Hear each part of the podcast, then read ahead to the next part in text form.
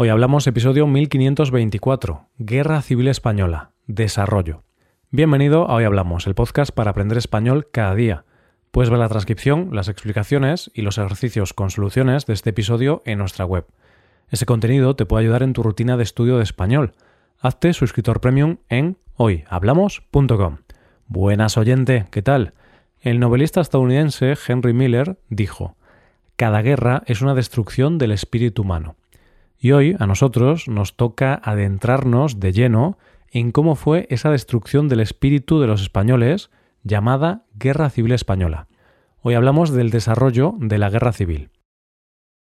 Sin duda, la parte más complicada cuando se habla de una guerra es el desarrollo de la misma. ¿Qué pasó? Cuando se habla de batallas, de bombardeos y de bajas, es cuando realmente nos damos cuenta de que una guerra es sinónimo de muerte. En anteriores episodios hemos hablado de los antecedentes, de los bandos, de los aliados, pero hoy tenemos que hablar de cómo se desarrolló, qué pasó durante la Guerra Civil Española. Esta guerra comenzó el 17 de julio de 1936 y terminó el 1 de abril de 1939. Es decir, España estuvo envuelta en una guerra civil durante dos años, ocho meses y quince días. La fecha del 17 de julio te sonará porque la citamos en el primer episodio de este tema del mes, fue la fecha de la sublevación militar con la intención de dar un golpe de Estado que fracasó. El golpe fracasó, pero marcó el inicio de esta guerra. Este es el punto de inicio, pero ¿qué pasó a partir de este momento? Con la intención de hacer este episodio un poco más fácil de entender y más llevadero, vamos a dividir la Guerra Civil Española en cuatro grandes fases. La primera de estas fases es la que podríamos denominar como el avance hacia Madrid e iría desde julio de 1936 hasta marzo de 1937. Como ya dijimos en el primer episodio, pero no está de más recordar, el inicio de esta sublevación se produjo en Marruecos. Desde allí, las tropas cruzaron a la península con una idea clara, tomar Madrid y así terminar la guerra de una manera rápida.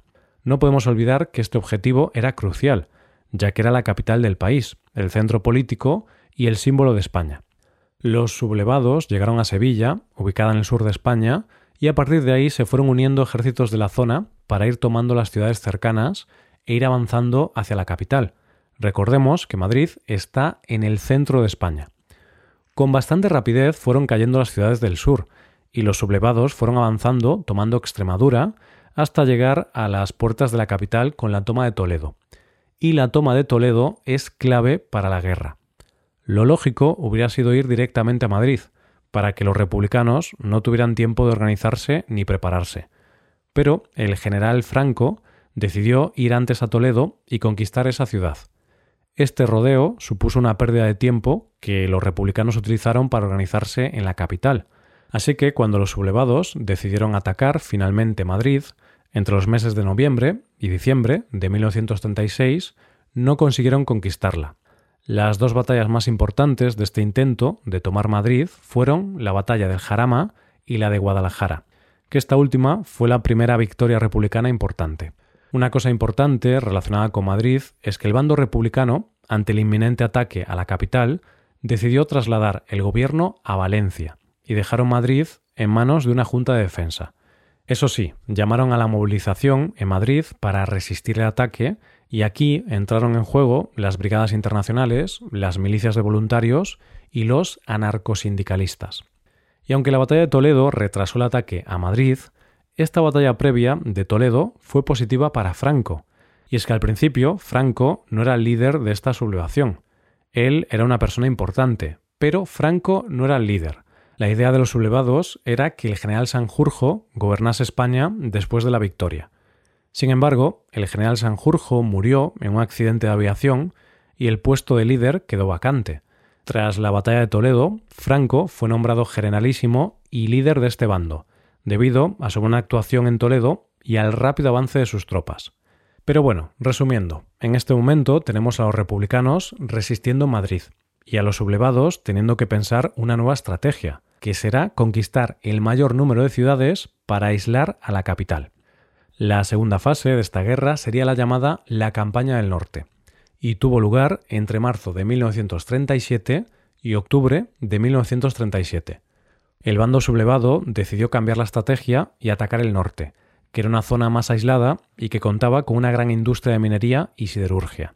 Esto era importante, porque era una zona muy importante económicamente. Lo cierto es que fueron conquistando todo el norte sin grandes problemas, pero les quedaba una ciudad muy importante sin tomar, Bilbao. Ante esta situación, y aunque el principal general era Mola en esta zona, Franco toma una decisión. Decide que va a bombardear varias ciudades con la ayuda de los alemanes y su legión Cóndor. Y aquí se produce el famoso bombardeo sobre la ciudad de Guernica, que fue el primer bombardeo sobre población civil. Este bombardeo causó la muerte de muchos inocentes, conmocionó a la comunidad internacional y dejó clara la crueldad del bando sublevado. Los republicanos plantaron cara en las batallas de Brunete y de Belchite con la idea de frenar el avance de los sublevados, pero finalmente estas batallas fueron ganadas por los sublevados, y todo el norte quedó en manos de los golpistas. Esto, sin duda, fue un duro golpe para los republicanos y una gran victoria para los sublevados. En octubre de 1937, el gobierno se trasladó de Valencia a Barcelona y Franco se puso un nuevo objetivo, el Mediterráneo. De esta manera llegamos a la tercera fase, que llamaremos la Batalla del Ebro y la toma de Cataluña, y que se desarrolló entre diciembre de 1937 y enero de 1939. En este punto, la idea de los sublevados era muy clara, conquistar Aragón para poder llegar al Mediterráneo y así cortar en dos mitades la España republicana. En esta fase de la Guerra Civil Española hay que hablar de dos batallas, que son las dos más importantes en este punto de la guerra y también las más importantes de este conflicto en general. La primera de estas batallas es la batalla de Teruel, que tuvo lugar entre diciembre de 1937 y febrero de 1938. Los republicanos sabían que después de la pérdida del norte, la moral en su bando estaba baja. Veían que realmente podían perder la guerra. Así que, para subir la moral, los republicanos deciden atacar Teruel, ciudad clave estratégicamente hablando, y con la idea de aislar en dos al bando sublevado. Toman la ciudad, pero más tarde la vuelve a recuperar el bando sublevado. De esta manera, Franco llegó al Mediterráneo y la zona republicana quedó dividida en dos. La zona de Cataluña, dominada por el bando republicano, quedó aislada, en la que se encontraba la importante ciudad de Barcelona. Lo cierto es que en este punto la guerra estaba casi acabada para los republicanos, pero este bando en ese momento recibió nuevo armamento. Con la vuelta al poder del Frente Popular en Francia, se abrió la frontera para poder abastecer al ejército republicano de nuevo armamento. Esto le permitió a este bando reorganizarse y plantear un ataque sobre el Ebro. ¿Por qué esta zona? Porque si ganaban esta zona, podrían volver a unir a los dos ejércitos republicanos. La batalla del Ebro fue una batalla muy larga, de hecho, la más larga de la guerra. Fue desde julio a noviembre de 1938. Duró 114 días. Además, fue la más sangrienta, ya que se cobró la vida de 100.000 personas. A pesar de ser una ofensiva del bando republicano, lo cierto es que la batalla la ganaron los sublevados, y supuso no solo la pérdida de una batalla para el bando republicano, sino la pérdida de la guerra. Con esta victoria, Franco inició el ataque hacia la conquista de Cataluña, tomando Barcelona y Gerona. La caída de Gerona supuso la huida hacia Francia de miles de simpatizantes de los republicanos, así como la huida del gobierno republicano. Llegamos así a la última fase de esta guerra que llamaremos, como no podía ser de otra manera, fin de la guerra. Esta fase tuvo lugar entre enero y abril de 1939. Una vez cayó Barcelona, el fin de la guerra era inminente y la victoria de los sublevados era bastante clara. Las ciudades republicanas que quedaban iban cayendo una a una, y realmente solo quedaba en pie la capital, Madrid, y pocas ciudades más. En este punto, muchos de los líderes internacionales empezaban a reconocer a Franco como el líder de España.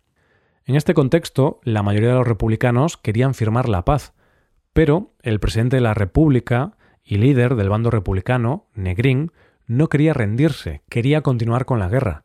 Así que el coronel republicano, Casado, dio un golpe de Estado con el fin de negociar con Franco una paz honrosa.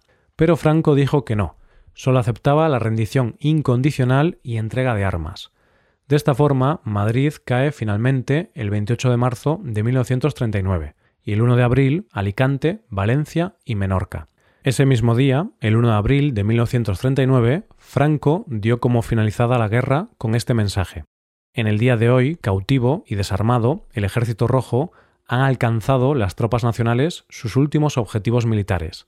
La guerra ha terminado.